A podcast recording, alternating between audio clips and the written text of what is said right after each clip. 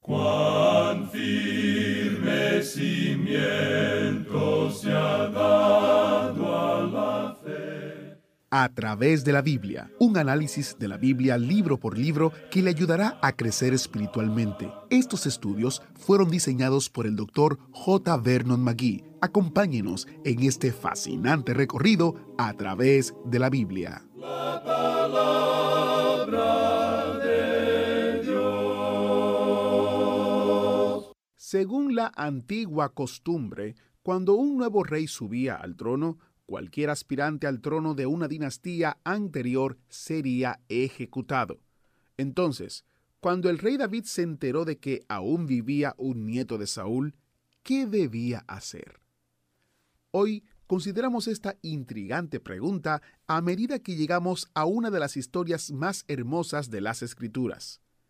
Bienvenido a, a través de la Biblia, el programa donde conocemos a Dios en su palabra. Soy su anfitrión, Heiel Ortiz, y le doy la bienvenida a bordo del autobús bíblico y a nuestro estudio en el segundo libro de Samuel en el Antiguo Testamento.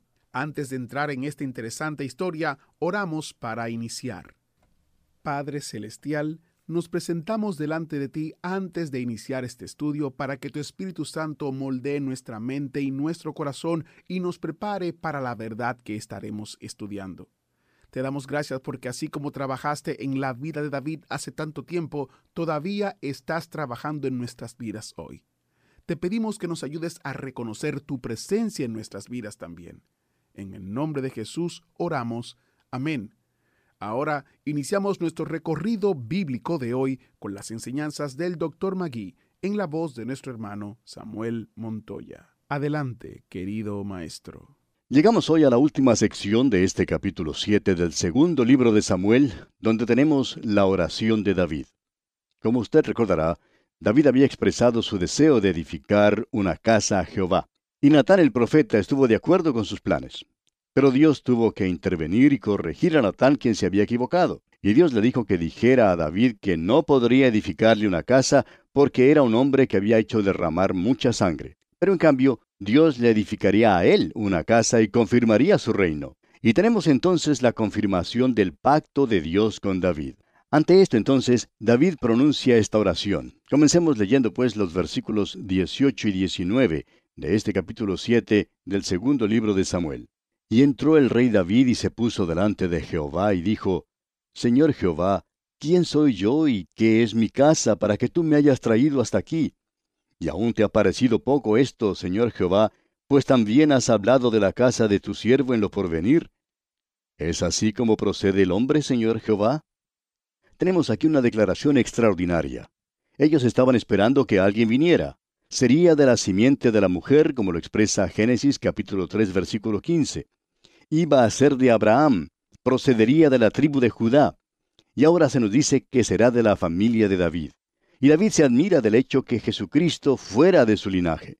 Y dice aquí en el versículo 20, ¿Y qué más puede añadir David hablando contigo? Pues tú conoces a tu siervo, Señor Jehová. Amigo oyente, ¿ha orado usted alguna vez a Dios hasta que no le quede más que decir? Ese fue el estado de David. Cuán maravilloso es nuestro Dios. Y continúa David diciendo aquí en el versículo 21, Todas estas grandezas has hecho por tu palabra y conforme a tu corazón, haciéndolas saber a tu siervo. Ahora, ¿hizo Dios todo esto por David porque él había sido un buen muchacho? No, amigo oyente, David no era bueno y vamos a ver que no lo era. Dios no nos salvó a usted y a mí porque fuéramos buenos, amigo oyente. Nos salvó por su maravillosa e infinita gracia. Él hace tantas cosas especiales por nosotros, no por nuestra bondad, sino por la bondad de Él para con nosotros. Él es maravilloso. Nosotros no somos maravillosos de ninguna manera. Debemos alabar su nombre, y David aquí se admira de lo que Dios ha hecho por él. No es extraño que le fuera posible cantar entonces aquellos hermosos salmos. Y continúa David hablando y dice en el versículo 22 de este capítulo 7 del segundo libro de Samuel, Por tanto, Tú te has engrandecido, Jehová Dios, por cuanto no hay como tú, ni hay Dios fuera de ti, conforme a todo lo que hemos oído con nuestros oídos. Qué gran privilegio tener un Dios como este, amigo oyente, ¿no le parece? Y continúa David diciendo en los versículos 23 al 25, ¿Y quién como tu pueblo, como Israel, nación singular en la tierra? Porque fue Dios para rescatarlo por pueblo suyo, y para ponerle nombre, y para hacer grandezas a su favor, y obras terribles a tu tierra, por amor de tu pueblo que rescataste para ti de Egipto, de las naciones y de sus dioses. Porque tú estableciste a tu pueblo Israel por pueblo tuyo para siempre, y tú, oh Jehová, fuiste a ellos por Dios. Ahora pues, Jehová Dios, confirma para siempre la palabra que has hablado sobre tu siervo y sobre su casa, y haz conforme a lo que has dicho. ¿Sabe usted, amigo oyente, que esto llegó a ser la salvación de David?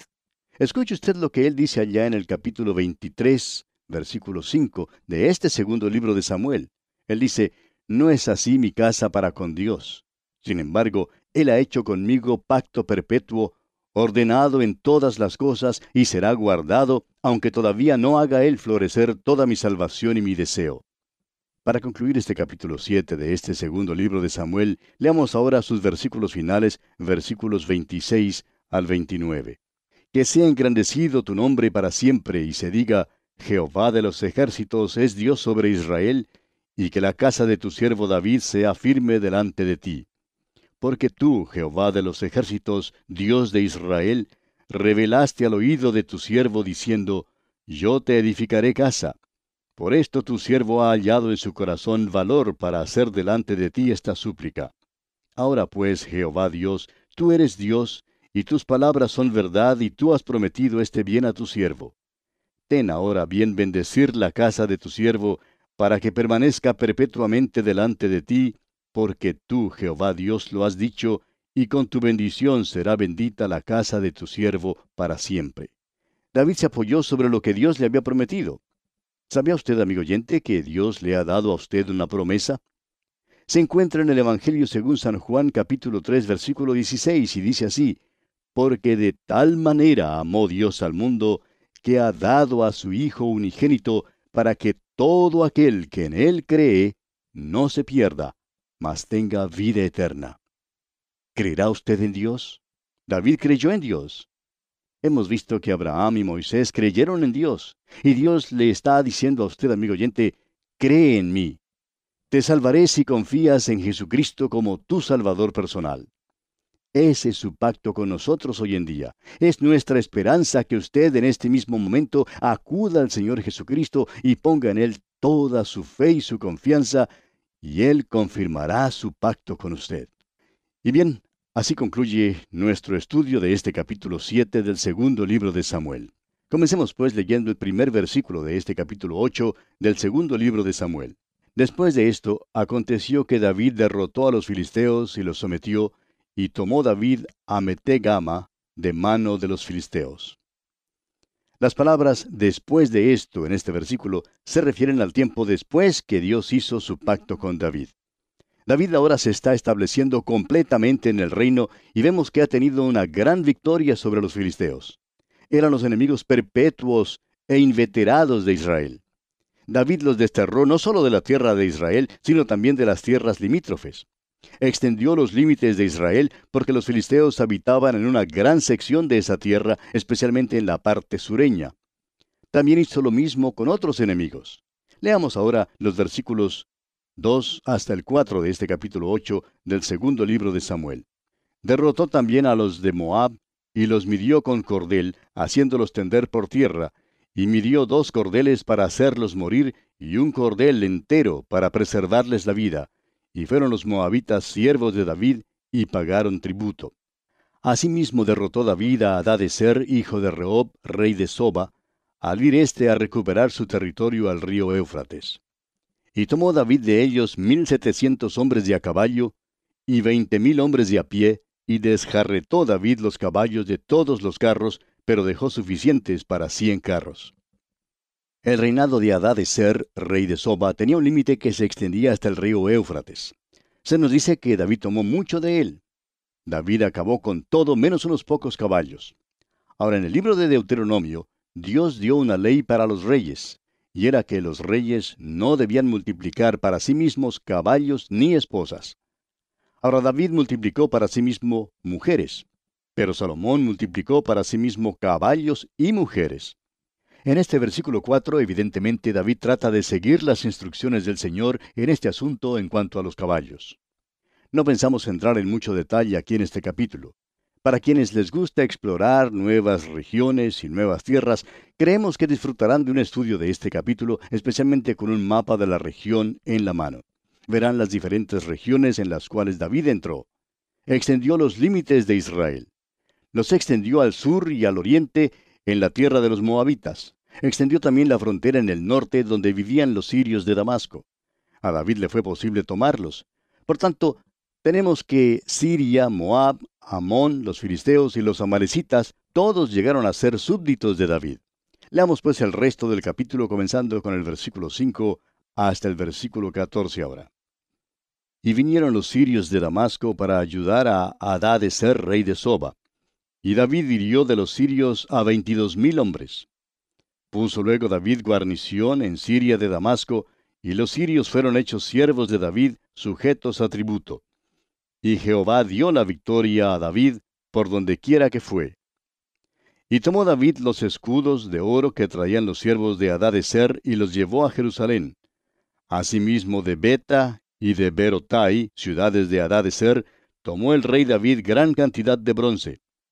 Entonces, oyendo Toi, rey de Amat, que David había derrotado a todo el ejército de Ser, envió Toi a Joram su hijo al rey David para saludarle pacíficamente y para bendecirle, porque había peleado con Ser y lo había vencido, porque Toi era enemigo de Ser. Y Joram llevaba en su mano utensilios de plata, de oro y de bronce, los cuales el rey David dedicó a Jehová con la plata y el oro que había dedicado de todas las naciones que había sometido, de los sirios, de los moabitas, de los amonitas, de los filisteos, de los amalecitas, y del botín de Ser, hijo de Rehob, rey de Soba. Así ganó David fama. Cuando regresaba de derrotar a los sirios, destrozó a dieciocho mil edomitas en el valle de la sal.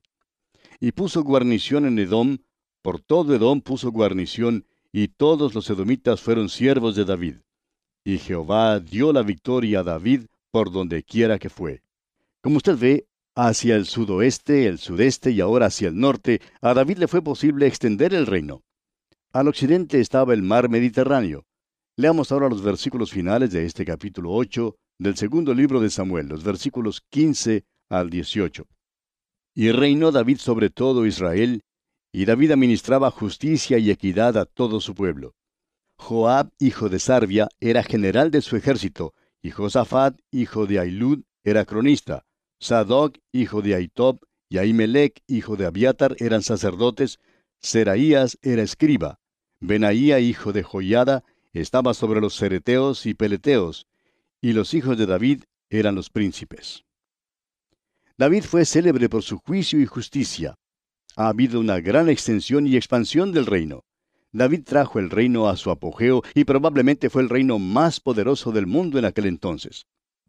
Llegamos ahora al capítulo 9 de este segundo libro de Samuel.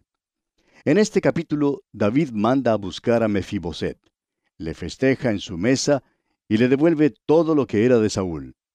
Hace que Siba sea su hacendado. David favorece a Mefiboset, hijo de Jonatán, quien era lisiado de ambos pies. David le trajo a su casa donde comió a su mesa, como lo veremos en los versículos 7, 10 y 13. Esto sí revela la bondad de David. Este capítulo 9 nos revela una de las historias más bellas de las Escrituras. Es una historia que revela cuán gran hombre era David en verdad. Hay tantos sucesos buenos en la larga vida de David, empezando desde que él era joven pastor y cuando dio muerte al gigante, hasta cuando llega a ser sabio por medio de la experiencia. Este hombre que pudo escribir Jehová es mi pastor, nada me faltará. En este capítulo 9, pues, vamos a considerar uno de los tantos sucesos buenos en la vida de David. El capítulo 9 relata la historia de Mefiboset. Mefiboset, como usted recordará, era hijo de Jonatán y nieto de Saúl. Es importante aquí recordar los hechos en cuanto a Saúl. Había sido enemigo cruel y amargo de David. A la muerte de Saúl, David empezó a juntar sus fuerzas. Según la costumbre oriental de aquel entonces, un nuevo rey naturalmente mataba a todos los contendores al trono de la dinastía anterior. Cualquier pretendiente era quitado mediante la ejecución. Eso protegería al nuevo rey de cualquier amenaza. Según el código de aquel entonces, David habría sido justificado en ejecutar a cualquiera que fuera descendiente de Saúl. Y créanos, amigo oyente, que David no sentía ningún remilgo en cuanto a hacer tales cosas aún a sus seguidores. ¿Qué le parece, por ejemplo, la historia de Urías Eteo? Pues bien, Jonatán y Saúl habían muerto en la misma batalla. Ahora, Jonatán tenía un hijo que había sido escondido por miedo de que David lo hallara y lo matara. El nombre de este muchacho era Mefiboset. A David le sería posible establecer más firmemente su trono si daba muerte a este muchacho y así quitaba el último vestigio de peligro. Siba, siervo de Saúl, le reveló el escondite de Mefiboset y David lo podría haber matado fácilmente. Pero veamos lo que ocurre. Leamos los primeros seis versículos de este capítulo nueve del segundo libro de Samuel. Dijo David, ¿ha quedado alguno de la casa de Saúl a quien haga yo misericordia por amor de Jonatán? Y había un siervo de la casa de Saúl que se llamaba Siba, al cual llamaron para que viniese a David. Y el rey le dijo, ¿Eres tú Siba? Y él respondió, Tu siervo. El rey le dijo, ¿No ha quedado nadie de la casa de Saúl a quien haga yo misericordia de Dios? Y Siba respondió al rey, Aún ha quedado un hijo de Jonatán, lisiado de los pies. Entonces el rey le preguntó, ¿Dónde está? Y Siba respondió al rey, He aquí está en casa de Maquir, hijo de Amiel, en Lodebar. Entonces envió el rey David y le trajo de la casa de Maquir, hijo de Amiel, de Lodebar. Y vino Mefiboset, hijo de Jonatán, hijo de Saúl, a David, y se postró sobre su rostro e hizo reverencia. Y dijo David, Mefiboset. Y él respondió, He aquí tu siervo. Ahora cuando Mefiboset se presentó ante David, esperó recibir la pena de muerte. Se postró sobre su rostro, pero David lo llamó por su nombre y le habló bondadosamente. Este muchacho le respondió a David diciéndole, He aquí tu siervo. Y veamos lo que dice David aquí en el versículo 7. Y le dijo David, No tengas temor, porque yo la verdad haré contigo misericordia por amor de Jonatán tu padre, y te devolveré todas las tierras de Saúl tu padre, y tú comerás siempre a mi mesa. Qué cosa más bondadosa, ¿no le parece, amigo oyente? David mitigó los temores del hijo de Jonatán y le mostró bondad, le devolvió su herencia y le dio un lugar permanente en la mesa del rey. Y dice el versículo 8 de este capítulo 9 del segundo libro de Samuel, y él inclinándose dijo, ¿quién es tu siervo para que mires a un perro muerto como yo? Fíjese usted en la reacción de Mefiboset a todo esto. Si él hubiera sido hijo de David, estando Saúl en el trono, es más que seguro que habría sido muerto. Sería una cosa muy diferente. Pero David le dijo a Mefiboset, Tú eres Mefiboset, hijo de Jonatán, te mostraré bondad. Continuemos con los versículos 9 y 10. Entonces el rey llamó a Siba, siervo de Saúl, y le dijo, Todo lo que fue de Saúl y de toda su casa, yo lo he dado al hijo de tu señor. Tú pues le labrarás las tierras, tú con tus hijos y tus siervos, y almacenarás los frutos, para que el hijo de tu señor tenga pan para comer. Pero Mefiboset, el hijo de tu señor, comerá siempre a mi mesa. Y tenía Siba quince hijos y veinte siervos. Esa era mucha gente para alimentar, de modo que la propiedad y las tierras de Saúl, que habían pertenecido a Mefiboset, le fueron devueltas justamente le pertenecían a él, y David se cerciora de que él las reciba. Continuemos con los versículos 11 hasta el 13 de este capítulo 9 del segundo libro de Samuel. Y respondió Siba al rey, conforme a todo lo que ha mandado mi señor el rey a su siervo, así lo hará tu siervo. Mefiboset, dijo el rey, comerá a mi mesa como uno de los hijos del rey. Y tenía Mefiboset un hijo pequeño que se llamaba Micaía, y toda la familia de la casa de Siba eran siervos de Mefiboset. Y moraba Mefiboset en Jerusalén, porque comía siempre a la mesa del rey, y estaba lisiado de ambos pies. Este es uno de los actos nobles que David hizo. En el caso de Abigail hizo lo mismo. Cuando su esposo, cuyo nombre significa necio, lo insultó, David le salvó la vida. Ahora lo que David hizo por Mefiboset fue algo maravilloso. Pero hay otras lecciones impresionantes aquí que en realidad son grandes verdades espirituales que debemos mirar con atención. En primer lugar, un hijo de Dios debe reconocer que él también es cojo. El apóstol Pablo en su carta a los Romanos capítulo 3, versículos 15 y 16 escribe lo siguiente, escuche usted. Sus pies se apresuran para derramar sangre, quebranto y desventura hay en sus caminos. Ese es el informe de la clínica de Dios en cuanto a la raza humana. Todos nos hemos descarriado, nuestros pies nos descarrían. Y el profeta Isaías en el capítulo 53 de su profecía dice en el versículo 6, Todos nosotros nos descarriamos como ovejas, cada cual se apartó por su camino, mas Jehová cargó en él el pecado de todos nosotros. Luego el escritor del libro de Proverbios dice allá en el capítulo 16, versículo 25, Hay camino que parece derecho al hombre, pero su fin es camino de muerte. Nuestros pies nos meten en apuros, amigo oyente. Es muy interesante la manera en que el alma y los pies están tan contiguamente unidos en las escrituras. Ahora David, acordándose que tenía un cojo que comía a su mesa, escuche usted las palabras que él dice en el Salmo 56, versículo 13. Dice, Porque has librado mi alma de la muerte y mis pies de caída, para que ande delante de Dios en la luz de los que viven. Luego en el Salmo 73, versículo 2, dice David, En cuanto a mí, casi se deslizaron mis pies, por poco resbalaron mis pasos. David sabía, amigo oyente, lo que era tener los pies lisiados.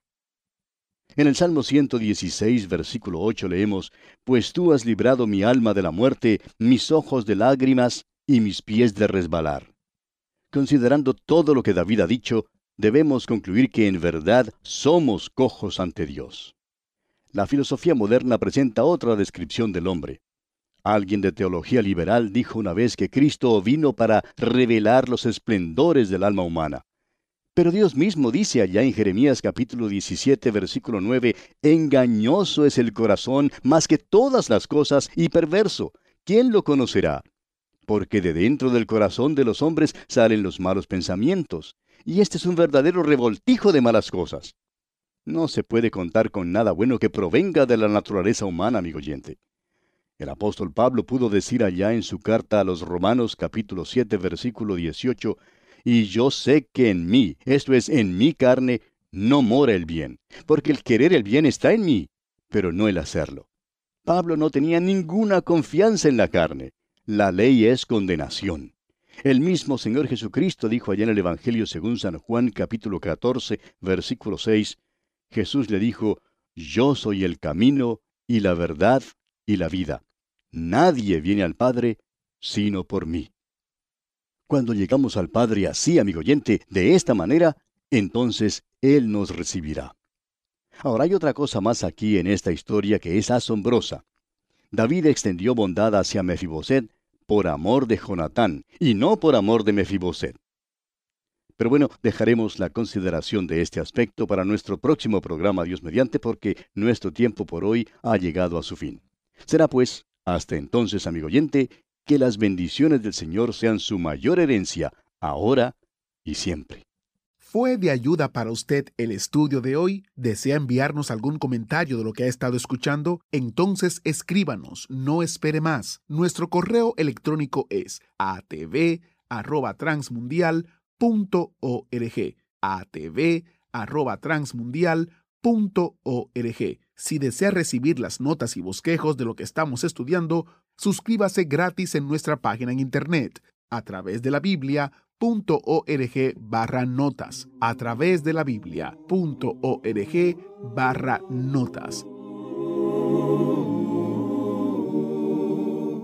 Hemos llegado al final por el día de hoy. Díganos, ¿fue de ayuda para usted el estudio de hoy? ¿Desea enviarnos algún comentario acerca de lo que ha estado escuchando? Entonces escríbanos, no espere más. Si desea recibir las notas y bosquejos de lo que estamos estudiando, suscríbase gratis en nuestra página en internet a través de la biblia.org barra notas. A través de la biblia.org barra notas. Si desea escuchar nuevamente el programa o si se perdió alguno de ellos, visite a través de la Biblia.org.